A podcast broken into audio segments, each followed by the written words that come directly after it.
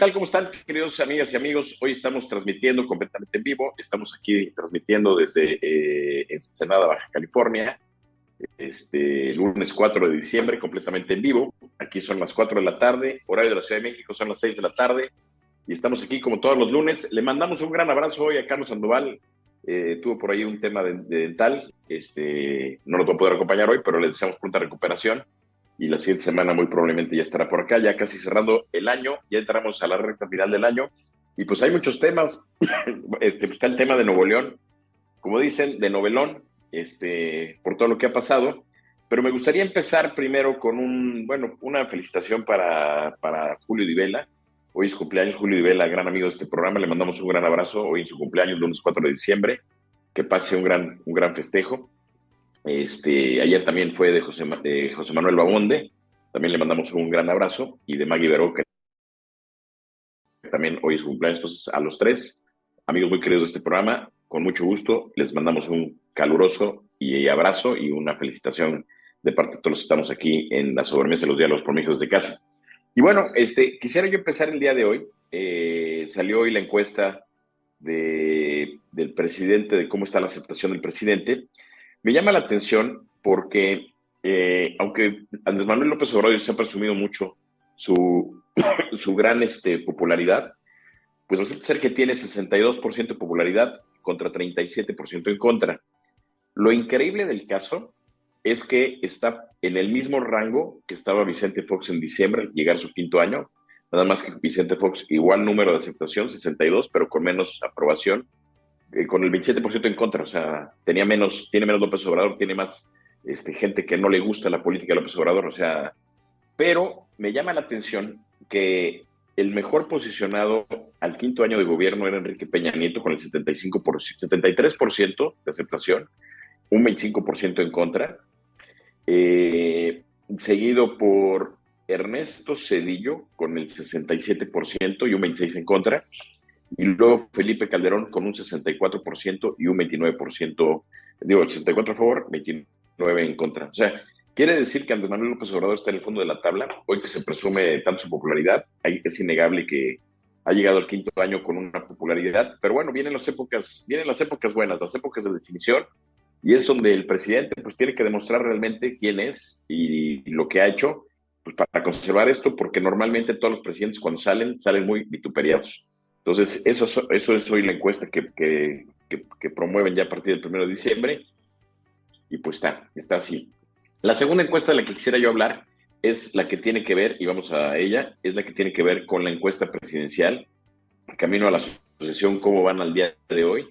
Me llama mucho la atención, Claudia Sheinbaum se mantiene, está prácticamente en el mismo tope que tenía, creció dos puntos, los mismos que Xochitl Galvez, fueron los que los que regresó, los que eh, perdió.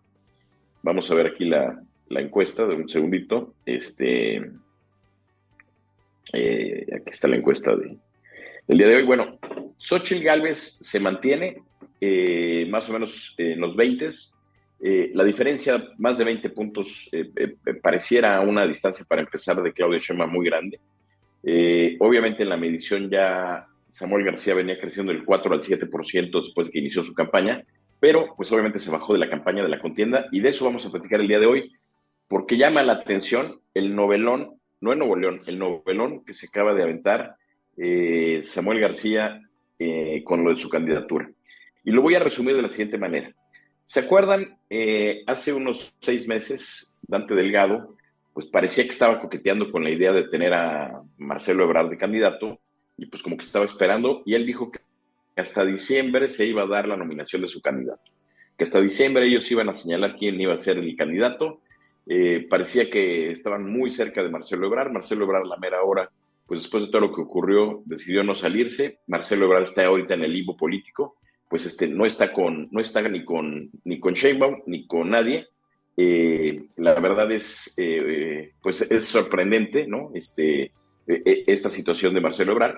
Pero bueno, eh, se empezó a venir el tiempo y el propio presidente Andrés Manuel López Obrador comentó que no veía mal la candidatura de Samuel García. Entonces, desde Palacio Nacional, el propio presidente de la República le empezó a dar rienda suelta y empezó a convencer a Samuel García.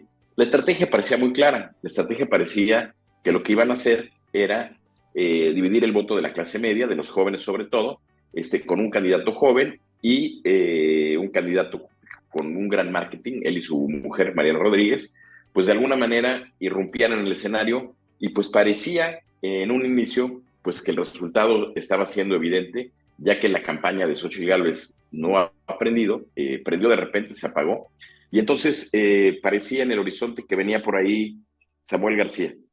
Obviamente, con los números, con el tiempo, parecía difícil que le fuera a dar a Samuel García lo suficiente para que le pudiera ganar a Claudia Sheinbaum, pero sí lo suficiente para mandar al PRIAN, al partido, al PRI y al, PAN y al PRD a la tercera fuerza, ¿sí? Este, sin embargo, eh, Samuel García, que había dicho que no se iba a lanzar, que no iba a cometer los mismos errores que el Bronco, que él iba a gobernar por los seis años que lo habían elegido en Nuevo León, pues resulta ser que mordió la manzana, cayó en la tentación y de repente, incumpliendo su palabra, que yo creo que un político, el tema de su palabra es muy importante, pues resulta ser que acepta la candidatura y no vio venir, se me hace muy raro, porque todo el mundo lo dijimos, lo dijimos aquí Carlos Sandoval y yo en este programa, en la sobremesa, platicábamos de que pues no, no iba a ser fácil para Samuel García dejar el, el Congreso que le diera la licencia, y dos, pues este, era evidente que el PRI y el PAN, que tienen mayoría en el Congreso de Nuevo León, pues no iban a poner un candidato a modo este, para Samuel García, que iba a ser un candidato más bien electo por los diputados del Congreso. Y así sucedió.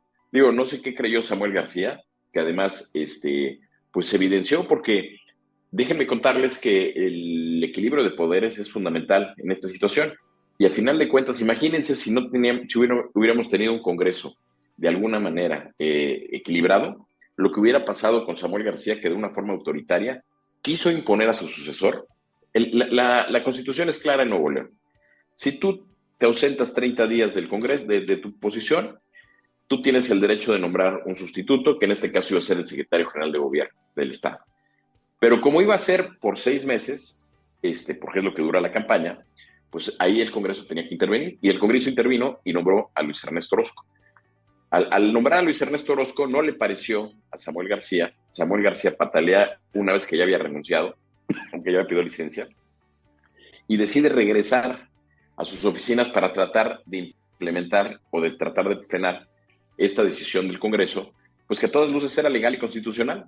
Pero sin embargo, eh, mandaron golpeadores al Congreso, Movimiento Ciudadano. Eh, hoy me sorprende ver la actitud de Dante Delgado en un correo, eh, un tuit eh, un X ahora que se llaman, eh, postea pues el reconocimiento a Samuel García. Me llama la atención porque vamos a leerlo, este, aquí lo tenemos a la, a la mano, este, a ver, un segundito, pero me, llama la atención porque, miren, este, dice, el PRIAN creyó que podía cancelar el futuro, creyó que atacando a Samuel García, sacándolo de la contienda, iba a tener el camino libre para garantizar plurinominales a Lito y a Marco Cortés, porque la realidad es que no aspiran a nada más que eso. Pero lo que aún no han entendido es que lo único que lograron fue consolidarse como los partidos más odiados, con más rechazo y que más daño le han hecho al país. Queda claro, queda claro con esta estrategia que Dante Delgado le estaba haciendo o le está haciendo el caldo gordo, el caldo, el caldo gordo a Morena, que está jugando con Morena, que la candidatura de Samuel García era para debilitar a Xochitl Gálvez y que de alguna forma Claudia Sheinbaum pudiera por la libre ganar.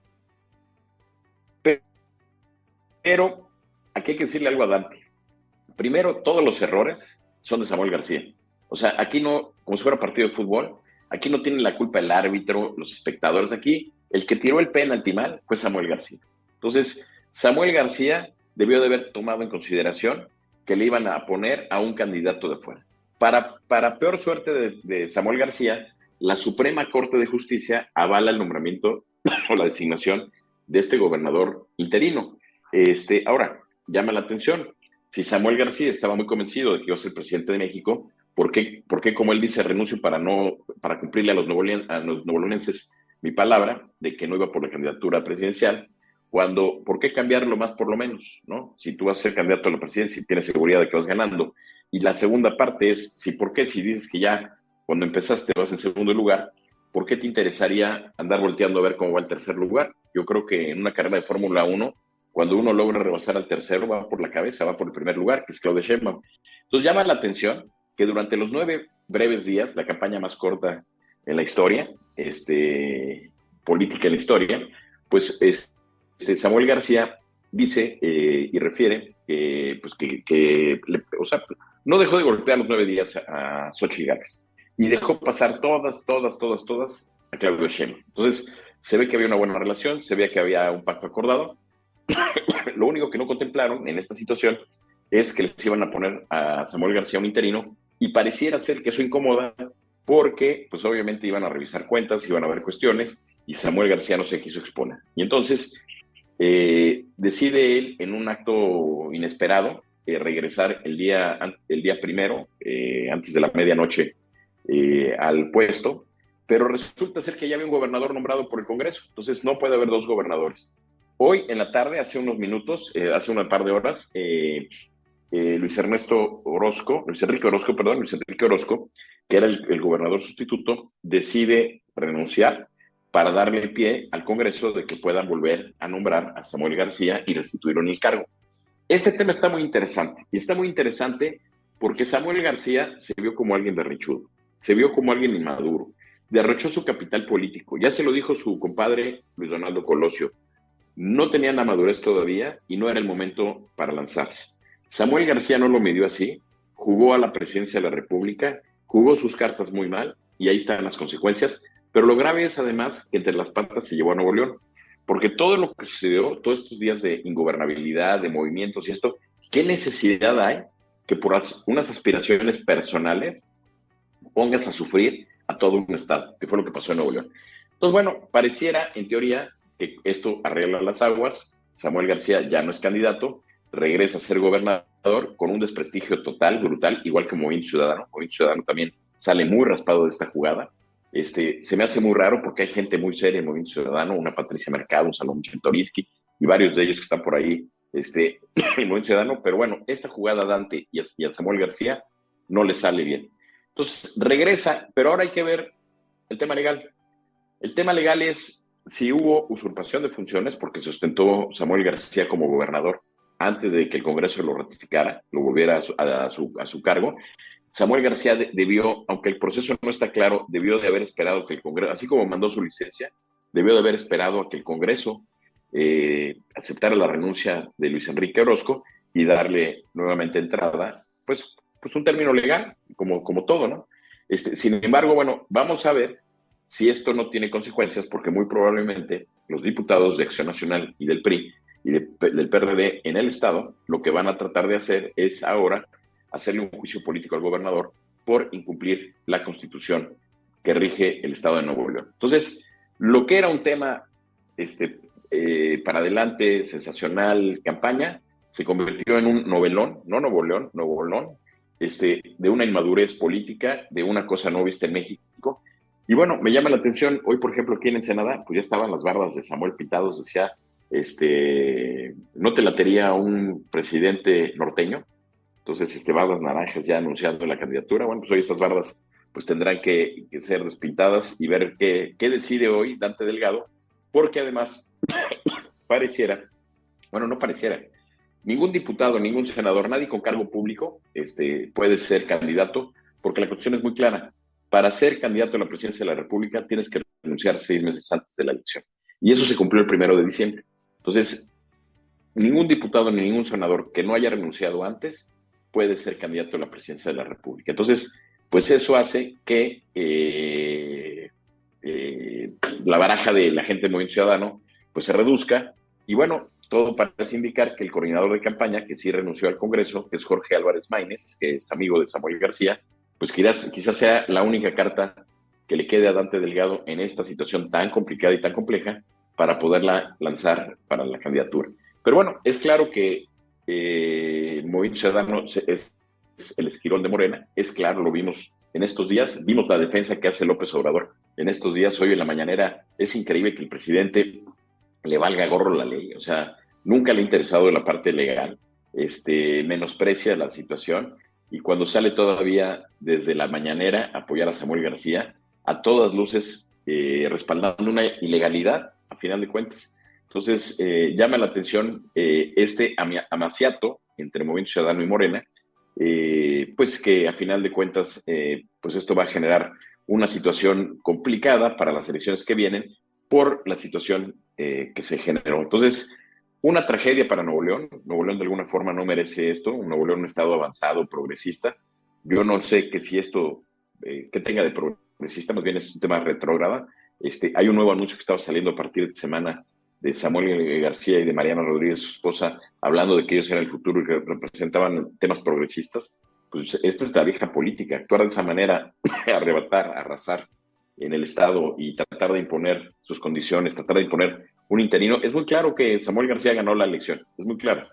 Pero una vez, pero para eso están las leyes. Si él aspiraba y tenía todo el derecho a ser, y es más, no le impidieron, que es otra de las cosas que no dice Dante, Nunca se le impidió a Samuel García ser candidato. Se le facilitó que tuviera la licencia. Pero el problema vino cuando el Congreso nombra al interino.